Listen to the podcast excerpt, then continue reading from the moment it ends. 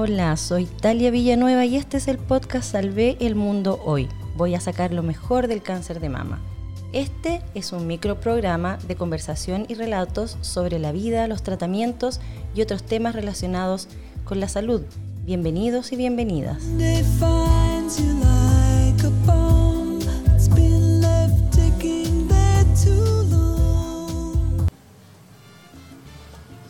Hola, hola, buenas tardes y bienvenidos a este podcast de conversación en la segunda temporada. Y se escucha de fondo una música que me tiene pero súper cálida a pesar de que hace frío. Este episodio de hoy es, es muy bonito y emocionante porque vamos a volver a los relatos, relatos de nuestra experiencia con cáncer. Y tengo una invitada especial que hacía mucho tiempo que no la veía, pero está aquí con toda su fuerza para que a través de su historia podamos comprender cómo es este camino, esta ruta del paciente. Esta es la historia de doña Gabriela Oviedo, que está aquí. Bienvenida, Gabriela, ¿cómo estás? Hola, Talia. Gracias por la invitación. Estoy súper emocionada de estar aquí, eh, honrada, un poquito nerviosa, pero... Ay, porque esta experiencia es nueva, yo nunca había participado en algo así, pero no, súper contenta, eh, contenta de verte igual, eufórica en realidad de verte y, la conversación que se nos viene, que se nota que va a estar buena. Sí, eh, es un poco sin pauta, porque como es un relato libre, quiero que conectes con tu experiencia. Y, como te decía, eh, hablar un poquito de, de, de, lo que pasó cuando fuiste diagnosticada, pero también de cuando yo te conocí, lo importante que fue estar en un grupo también de apoyo y frases claves que tú me entregaste, que era como cuando yo me sentía después del tratamiento un poco bastante eufórica, con estas ganas de hacer cosas, y tú me dijiste algo como, qué rico que estás conectando con esta nueva experiencia, date date el tiempo, déjate, déjate que todo te pase así, dale tiempo a todo. Y eso lo recuerdo mucho de ti, Gabriela. Me encanta. La verdad, yo no me acuerdo exactamente cómo fue esa conversación, pero sí me acuerdo que conectamos muy bien eh, como con esa energía, ¿no? Que no era esta cosa de eh, tengo cáncer, pucha, y ahora eh, otra quimio, y sí, con lo terrible que puede ser la quimio, ¿cierto? Pero también era esta, esta dualidad que uno experimenta, ¿cierto? Eh, cuando se te acaban los, los, efectos secundarios más patentes de la quimio y empiezas a experimentar cada célula de tu cuerpo como una bendición, un milagro, un, y es una euforia. Eh, y una gratitud y un amor, así como por todos y todo el mundo, y, una, una, necesidad de expandir esa conciencia y de que llegue a todo el mundo. Eh, que yo me acuerdo que conecté muy bien con esa sensación tuya cuando tú me la describiste. Y yo te decía que, claro, no me acuerdo las palabras exactas, pero me acuerdo que te dije algo así como que es una, es una emoción eh, bien particular, bien especial, eh, y es, no la tiene cualquiera, ¿cierto? Y es algo para estar agradecida porque no todas las personas tienen la oportunidad, yo creo, de encontrarse tan, tan de cerca con lo simple y lo importante que es eso simple, tener acceso a, al olor del café, a, sentir tu cuerpo, a sentirte bien, a sentirte viva. Eh, entonces creo que eh, cuando tú me comentaste esa sensación, Claro, de repente yo creo que una se deja llevar mucho como por este deber ser del paciente, ¿no? Y de, del ser responsable y de tomarte en serio, porque esto es serio y estás enferma y te podrías morir y hay que cuidarse. Y sí, todo bien, pero también, oye, estoy viva, eso se celebra. Sí. Entonces, claro. Qué eh, rico, entonces no me pasó solo a mí. No, o yo pensaba que me había pasado a mí.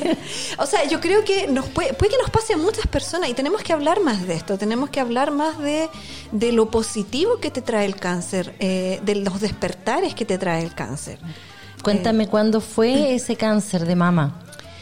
El año, sí. Hace rato. Sí, fue ya hace harto tiempo. El, yo me fui diagnosticada el año 2015. Me acuerdo que estaba recién llegada de vuelta de Santiago, eh, instalada ya en Conce, con una hija bebita eh, de cinco meses. Em, y ya como con este proyecto como de familia, todo partiendo. Eh, y claro, llega, llega el cáncer como un gran remesón, ¿cierto? Sí. muy inesperado porque 31 años no es algo que tú te esperes a esa edad vivir. Se ve eh, como algo muy lejano esto del cáncer. Hasta la mamografía, eso uno lo ve como para una señora. Eh, yo no me sentía para nada señora. Y, mm, y claro, fue, fue una noticia fuerte. Eh, en su momento uno no, digamos, no, no te pones a pensar en, en, en los significados de las cosas, eh, entre la confusión, el adormecimiento y el para dónde voy, tú te dejas un poco llevar por los consejos que te da, lo que te, te entregas a tu médico. eh, y, y ya, y, y te, sigues la, la pauta, lo que te dicen que hay que hacer, te metes en el tratamiento, en los cuidados, descansas en tus redes si las tienes y ya. Los significados empiezan a llegar después, eh, yo Sí, creo ya, con la sí. quimio, con... Sí, y que tú estabas dedicada, aparte de tu familia, venías llegando, pero eres de, de, de Yo Concepción. soy de, originaria de Concepción. en ¿Venías San- a trabajar? Venía de vuelta como a mi ciudad, digamos, porque había estado viviendo en Santiago haciendo un magíster. Estaba en esa etapa expansiva de la vida en que una está como que voy a hacer tal magíster, voy a encontrar una pega en tal cosa, ¿me entiendes? En ese, el, y el, el cáncer me puso un poco en pausa. eh, pero también fue bueno porque me permitió como re- re- reorientar esos caminos, ¿te fijas? Pero eso, esa, esa conclusión la sacas ahora, pero en ese Ahora. momento... No, en ese momento era una pausa eh, sin, explicación, sin explicación, claro. Una pausa que se resiente, se, se vive con ¿Te dio resistencia. miedo? ¿Te dio miedo la palabra cáncer? Eh, sí, sí. Eh, cuando recién eh, tuve la, el síntoma, porque yo, eh, lo- el aviso fue un dolor, dolor en la mama. Nunca había tenido nada, nunca me había sentido un bulto. Tampoco era que me andaba toqueteando, te fijo.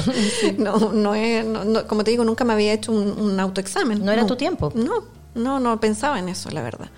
Eh, entonces sentí una noche mucho dolor y cuando me, me toqué, porque me dolía, sentí feroz piedra. Eh, y ahí eso fue todo, fue muy de golpe. Entonces esa noche me acuerdo que no dormí casi eh, en este loop eterno de Google, Sí. Google Doc. Madre mía, todos los síntomas. Buscando a ver si será o no será, si tengo la edad, no, parece que no es, no, puede que no sea, qué sé yo. Ahí, bueno, el, diagnóstico y la velocidad del, de- de- de lo- del acceso al, al- al diagnóstico y al tratamiento fue lo que fue lo que yo agradezco en realidad, porque gracias a eso yo eh, pude tener la confirmación rápido y activé todo lo que había que hacer, pues el GES y todo lo que ya ¿Cuántos sabemos. años más o menos calculas tú? ¿Tuviste que pedir licencia? ¿Estuviste detenida? Porque te ocupa la agenda. Estuve, estuve detenida, no estaba trabajando, había dejado mi trabajo en Santiago, como te digo, estábamos recién instalándonos de vuelta en Conce, guagua recién nacida, dedicada a la crianza, entregando recién tesis de magíster y con miras a el segundo semestre o al año siguiente ya eh, retomar la búsqueda de pega, habiendo validado mi magíster y todo, pero eso quedó en pausa. po. Y quedó en pausa por hartos años. Yo me, me detuve en la vida laboral por, por lo que duró el periodo del tratamiento y después, un tiempo después también. sí. Sí. Eh, cuando fuiste paciente, bueno, ahora eh, Ga- doña Gabriela es una mujer que yo creo que debería estar más hacia lo caribeño, harto pelo, crespo, mucha sonrisa, con una energía potente que desde que te conocí. ¿Cómo cambió tu imagen ahí cuando te viste como paciente? Eh, ¿Te viste que se te cayó el pelo? ¿Usaste una peluca? Sí. Hay una historia con una peluca que tú me la prestaste a mí, que es muy graciosa, que yo no la pude usar porque tienes tú tanto pelo, a mí no era mi estilo, y ahora te veo con el mismo pelo. Claro, era la peluca más parecida que encontré a mi pelo. No pillé pelucas crespas.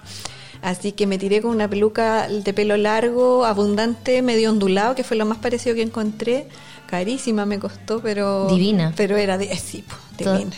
¿Y, por qué la peluca? ¿Por qué crees tú que la peluca fue importante en ese momento cuando se te cayó el pelo a través a raíz del tratamiento por el cáncer de mama que estabas pasando?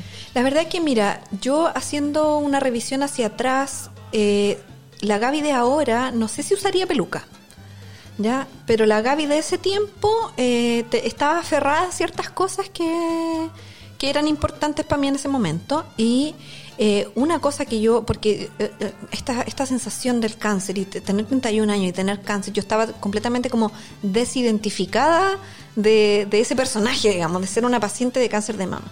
Eh, entonces yo no quería mostrarle al mundo una imagen de mí que fuera como la de la paciente de cáncer, sino que yo quería seguir siendo como Gaby, divina, fabulosa, positiva, que buena autoestima.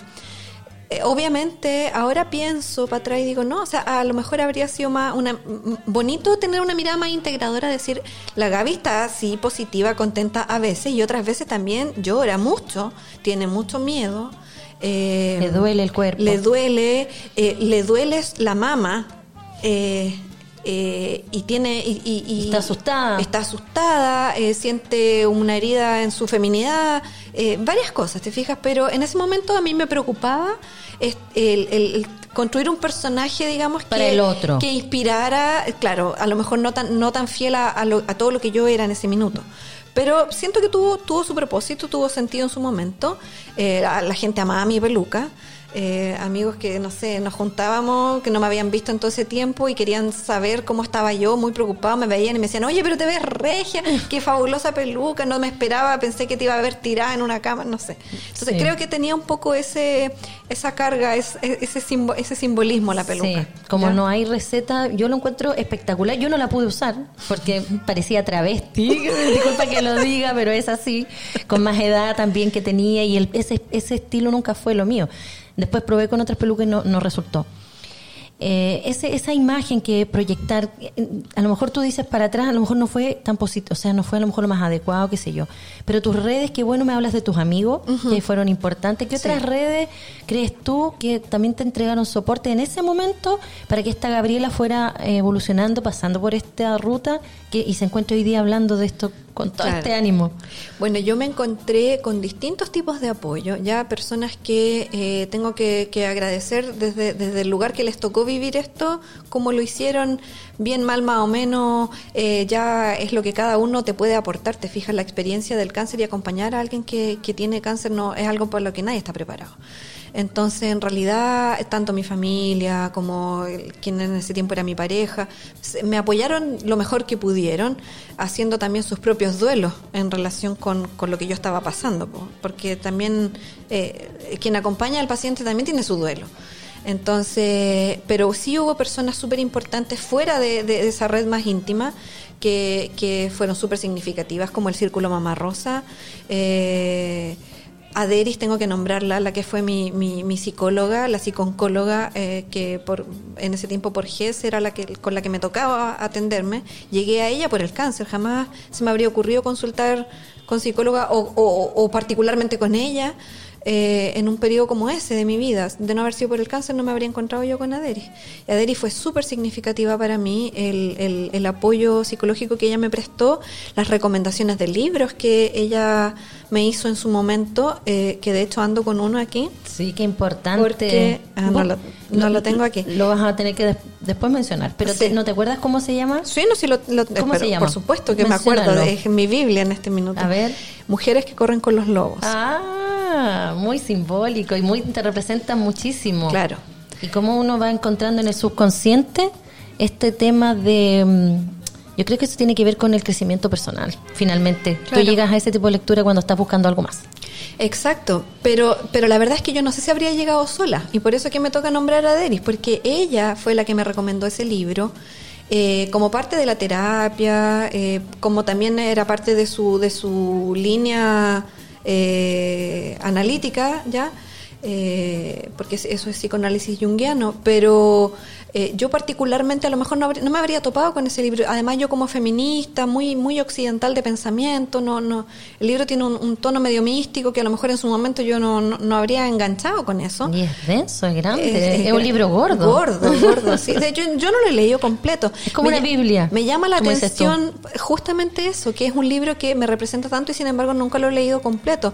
Eh, y ahora pienso que las partes que me ha tocado leer, en los momentos en los que lo he leído, es la parte que acompaña ese momento. Es como un oráculo. Es un oráculo, justamente. Y qué bueno cuando mencionas a, tu, a la profesional psicóloga, que también, a, lo, importante que fue el grupo, que yo también estuve ahí, que cumplió su objetivo 100% y lo tengo que reconocer y aceptar, por supuesto, que fue una etapa nuestra importante ¿Y en qué momento llegaste a esa psicoterapia? ¿Porque la buscaste tú o fuiste por el GES? ¿Cómo sabías? Fue, ¿O fue un eh, quiebre durante la enfermedad? Fue la recomendación directa en la primera sesión que yo tuve con mi eh, oncólogo, con Rodrigo Ascuy. El primer día que me lo encontré ahí, él apoyándome, acompañando. No, no, no, miento, no fue la primera vez, fue habrá sido la segunda sesión con él. ¿Te recomendó al tiro que...? Al tiro, me dijo, ¿cómo estás con la quimio? Me vio media, media, media tristona, pero yo ni siquiera le comenté gran cosa, pero el al tiro me dijo, el GES contempla eh, apoyo psicológico. Entonces aquí tenemos una psicóloga fabulosa que es Aderis y, me la recomendó, me mandó para allá y yo fui.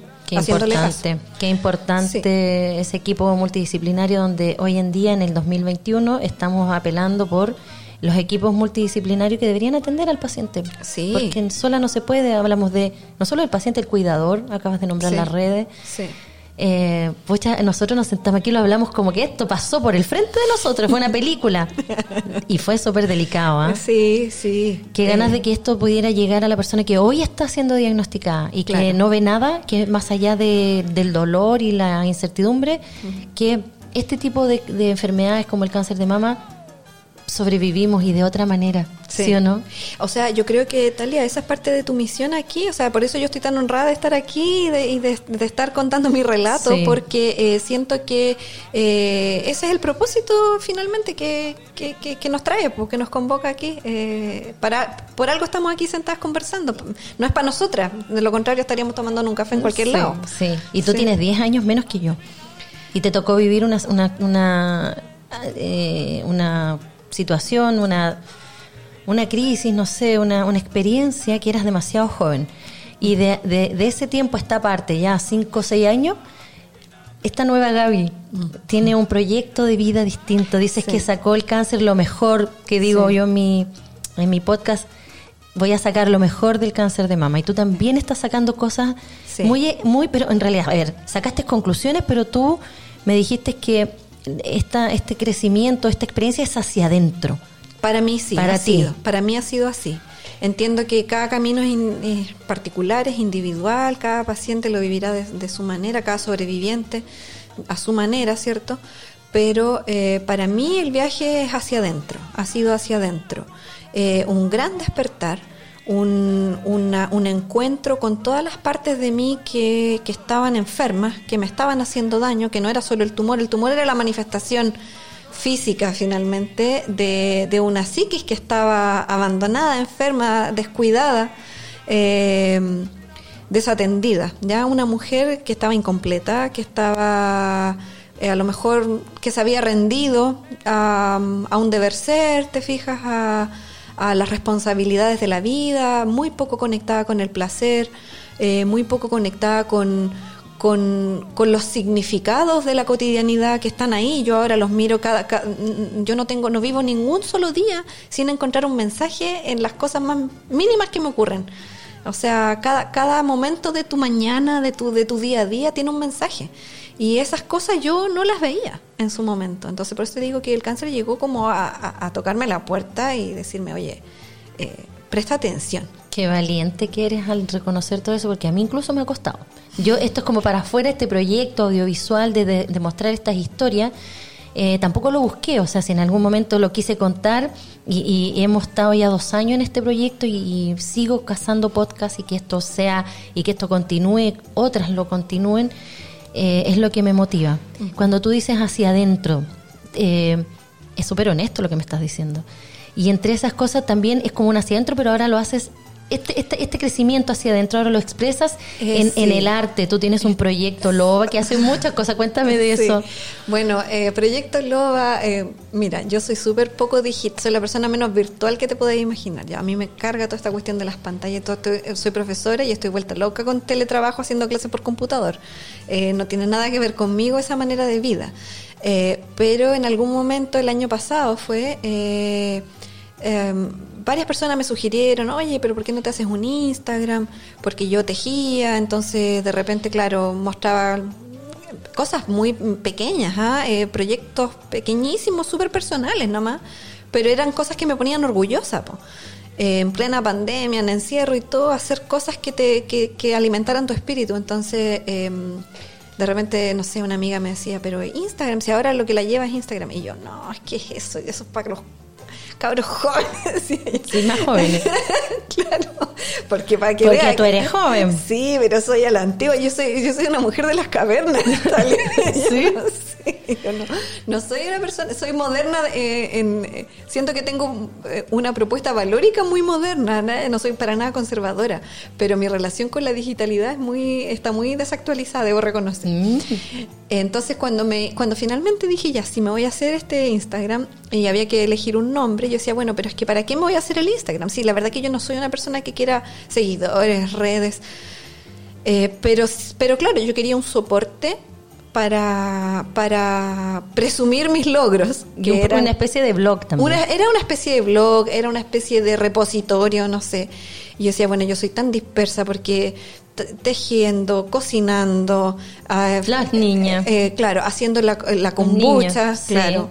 Eh, la crianza. La crianza. He tratado de que la crianza no se tome el Instagram porque ya, ya me tiene tomado todo lo otro. Ah. me tiene tomado. Es, muy es más personal. Claro, entonces yo decía, no, el Instagram tiene que ser un poco como para para si tejo algo que me pone orgullosa, lo muestro. Si aprendo algo nuevo, eso muestro.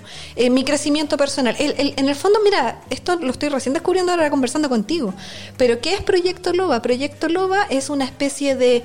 Eh, eh, muestra, ¿cierto?, al exterior de mi viaje interior. Mira, ¿viste? Era lo que yo trataba de decir. Y por supuesto que está asociado con este libro de las de corriendo con las mujeres que corren con los lobos. Mujeres que corren con lobos. Es que de ahí viene, porque eh, cuando tuve que elegir el nombre, bueno, ¿qué, ¿qué, es lo que representa esto que quiero hacer? ¿Por qué, ¿Por qué se llama Proyecto Loba? Bueno, se llama Proyecto Loba porque es el despertar de la loba, que es el primer momento en este despertar del cuando las cuando las mujeres, eh, dice Clarisa Píncola, esta es la, la autora del libro, cuando las mujeres están desenterrando los huesos para lograr reconstruir el esqueleto de su loba, de, su, de la mujer salvaje, que es el arquetipo que, describe la autora, eh, ese baile, esa danza y ese canto a los huesos, para poder comenzar a construir este, esta conexión perdida, ¿cierto?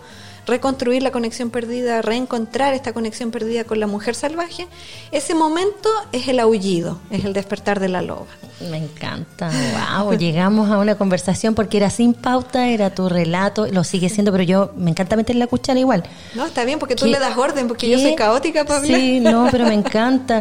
qué, qué, qué simbólico. Sí, sí. Y además eh, no me vengas a decir que no sabes de redes sociales porque de verdad soy tu seguidora, me encanta cada cosa que tú haces, me motiva, me inspira, te conozco a través de cosas pequeñitas como el tejido que haces para abrigar a tu, tu cama, después otro día estás tomando un mate y hace un par de días estás bailando. Gaby. Sí. ¿De dónde sale esa, esa parte que no la conocía? Esa, esa parte es la más reciente del, del aullido, digamos, porque y era la que me faltaba meter. De hecho, me daba risa porque el, el, en la descripción de, del Instagram de Proyecto Loba dice para eh, compartir mis fuegos de la vida, lanas, food porn, música, danza y fermento. Y decía, bueno, ¿y la danza aquí dónde está? Porque no hay nada de danza. Entonces la gente que mira dice, bueno, ¿y esta por qué pone danza si no hay nada? Y claro, mi relación con el baile, yo la retomé recién el año pasado, en plena pandemia. Eh, y fue porque yo ya no, no podía seguirlo postergando. Era algo que había postergado por más de 10 años. Yo bailo desde que tengo como 8 años más o menos. Ya empecé con ballet clásico, el típico la mamá te lleva a ballet, ya. Pero de ahí nunca más paré, o sea, bailé toda la vida, cambié de disciplina varias veces, me metí a tango, después otro en la U me metí a folclore, eh, bailé danzas indias eh, en un tiempo. Em, y después cuando me encontré con la salsa fue como una relación así de automática de una la salsa me conquistó completa cuando la conocí. Y yo sentí que me iba a quedar ahí toda la vida, pero por cosas de la vida, porque de repente uno privilegia em, las, relaciones o el que dirán o, las otras responsabilidades y la dejé. Es algo de lo que siempre después me arrepentí, haber dejado el baile. Entonces, ¿tú crees que la pandemia hizo que tuvieras tiempo? Mira, el tiempo me lo hice como, como pude, porque la verdad que tiempo no tenía realmente, pero sí tenía una necesidad que cada vez se me hacía más urgente, por retomar mi relación con el cuerpo porque eh, esta cosa de estar metida en la, en la virtualidad, por pues las clases virtuales, estar encerrada, no te estás moviendo, no no hay eh, deporte, qué sé yo, no eh, bueno, aparte yo nunca he sido mucho del deporte per se, me, gusta el baile, la verdad. El baile es como se nota, te, te, observo, te veo. creo que va a ser un bonito proyecto que va a ir avanzando. Ahora vas a poder eh, pucha, muchas gracias por contar toda esta historia. Tienes una energía que, que me encanta, que siempre la vi, siempre la vi. Que inolvidable la peluca también, que no se nos olvide. la peluca tiene todo un... Sí, yo no había pensado en la peluca, todo lo que representa. Eh, y eso, pues el baile volvió y volvió para quedarse. O sea, yo te digo ahora, a mí gente me pregunta, bueno, ¿y tú ahora estás separada? Porque bueno, llevo dos años, casi dos años separada y me dicen, ¿te, te piensas volver a casar? Yo digo, yo estoy casada con la salsa. Sí, muy bien. Tú tienes una historia muy bonita, bien íntima, que tú eres mamá, pero no has sido mamá. Y, y durante el cáncer hiciste, eh, viste la alternativa de poder postergar esto y es súper, es súper... Eh, anticipado, o sea, es muy clever lo que hiciste, fuiste muy preparada porque te diagnosticaron cáncer a una edad súper temprana, estabas en pareja y em, o casada. Cuéntame todavía no, no, no, estaba casada porque, bueno, en mi pareja en aquella época era mujer. Eh, eh, ella tuvo los bebés. Ella, ella tuvo, claro, en ese tiempo a, a nuestra primera hija, teníamos solo la primera. Eh, el cómo decidimos quién se embarazaba fue súper, fue una cosa así como ya tú eres tres años mayor que yo, así que dale tú primero y yo sigo. Y nunca seguí porque después vino el cáncer. Entonces, en ese minuto, ante la, ante la dificultad para tomar cualquier decisión, te fijas, porque tú no sabes qué vas a querer hacer, cómo se viene la vida, em, el, cáncer, la quimio, todo esto te trae una relación con la inmediatez que es ineludible. pues entonces, todo, todas estas cosas grandes, vamos a comprar un campo, vamos a hacer esto, vamos a hacer lo otro, eso pasa. No. Entonces, ¿qué vamos a hacer con esto de los hijos pues, y los bebés? ¿Y cuándo? ¿Y si vas a querer o no vas a querer? Yo ya en ese minuto, no, te juro que preguntas simples como eso no las podía responder. Si iba a querer o no embarazarme, si iba a poder o no embarazarme. Eh, preocupémonos de estar viva primero. Pues. Sí. Entonces eh, surgió de parte de, mi mastólogo eh, la, sugerencia de eh, contemplar opciones para guardar ovocitos. Así que eso, eso hicimos, por eso optamos. Ahora, una cosa por otra, porque como consecuencia de todo ese tratamiento de fertilidad yo tuve una, una torsión ovárica. que me llevó a urgencia y, oh. y, perdí un ovario. Chuta. El ovario izquierdo. Pero gané 16 Sí, pero están guardados ahí. A lo que yo me refiero es que fuiste muy em, moderna, tenía, tenías la alternativa. Eh, hoy día estás en otra, sí. En otra, estás mamá 100% con un niño y una niña, estás empezando tu vida. ¿Cómo te proyectas después de todo esto y con toda esta energía que tiene este proyecto? Y yo creo que el día a día, tú me lo dijiste recién, yo creo que es importante que me lo vuelvas a decir en este de, disfrutar día a día y cómo te proyectas como mujer mm. en esta experiencia también de haber participado contando tu historia en este podcast. Bueno, mira, eh, esta conversación a la que tú me invitaste a mí me trajo una conciencia nueva de, que tengo un rol eh, en, difundir una idea positiva de la relación de una mujer con el cáncer de mama. O sea, que uno puede, una puede vivir el cáncer de una manera diferente puede sacar lo mejor del cáncer, que es lo que dices tú, ¿cierto?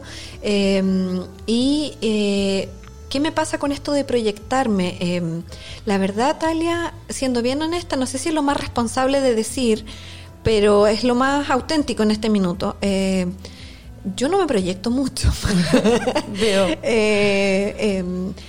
eh, la, la, ¿Te preocupa a veces el cáncer? ¿Te acuerdas de eso? No es, no es que me preocupe, no le tengo nada de miedo, la verdad es que no pienso mucho en el cáncer, pero algo que me trajo el cáncer, un mensaje que me trajo el cáncer fue eh, que en realidad la muerte está tanto más cerca de lo que uno piensa. Eh, y cómo equilibrar la, la, capacidad para soñar, para proyectarse, para tener ambiciones que de repente requieran esfuerzo a largo plazo, ¿cierto? Eh, con esta conciencia plena de que la vida es ahora. Eh, es una misión súper difícil que yo creo que toda sobreviviente tiene que, tiene que reconciliar esas dos partes, ¿cierto? Eh, porque o, vas a caer en ese nihilismo de ya nada importa, o sea, quiero hacer un doctorado, fíjate que no lo hago porque puedo morirme mañana, ¿sabes que no hago nada mejor? No, ¿cierto? No, no, va por ahí. Volvemos a lo esencial. Entonces, volvemos a lo esencial. Y es bonito, es bonito verlo así porque tú dices, bueno, de todas las posibilidades que yo tengo, porque el mundo está ahí, está abierto para mí. Yo, eh, yo te digo lo que hablábamos fuera del micrófono. Eh, yo, uno, a mí me pasó que, cierto, una emergente del cáncer con una voracidad, pero impresionante, que yo me quiero tragar el mundo entero. O sea, yo quiero, no quiero que me quede ninguna experiencia sin vivir de las que yo deseo vivir. Así es. Eh, entonces... Tú estás muy presente. Es estar presente. Consciente. Y es conciencia plena, es conciencia de la hora, de lo que estoy sintiendo, porque claro, hay muchas cosas que una podría querer, imagínate, o sea, tampoco se trata de ir, me levanto mañana y conquisto el mundo en un día. No, se trata de cómo este día yo lo vivo de una manera que sea pero full coherente, auténtica, plena. Muy bien. Con los recursos que tengo para hoy. Sí, y en ese caso, muchas, muchas gracias Gaby. Y en ese caso llegamos a este momento donde podemos seguir conversando, pero nos tenemos que despedir, eh, agradeciéndote esa gran reflexión y después viene uno, uno saca muchas conclusiones.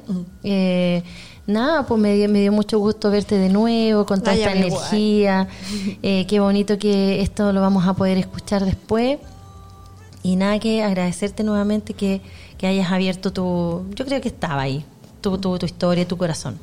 Eh, era el momento, no era cuestión de tiempo que nos reuniéramos. Sí, ¿cierto? Sí. Así es que eso, este es un programa que es tu relato, aunque yo sigo insistiendo, meto la cuchara, pero esta es la historia de doña Gabriela Oviedo, una mujer que también tuvo cáncer de mama como yo y como muchas otras, y que a través de su experiencia, eh, sin duda podemos ayudar a otras. Y antes que te vayas, muchas gracias. No, gracias a ti, Talia, muchas gracias. Un gusto, pero tienes que eh, decir mi arenga, que es del podcast, que es Salvé el mundo hoy. Tenemos que decirlo al mismo tiempo, porque sin duda, eh, hablando de estos temas, llegando a las mujeres o a las personas, salvamos el mundo. Así que la cuenta de tres, salve el mundo hoy. Un, dos, tres, salve, el, mundo, hoy.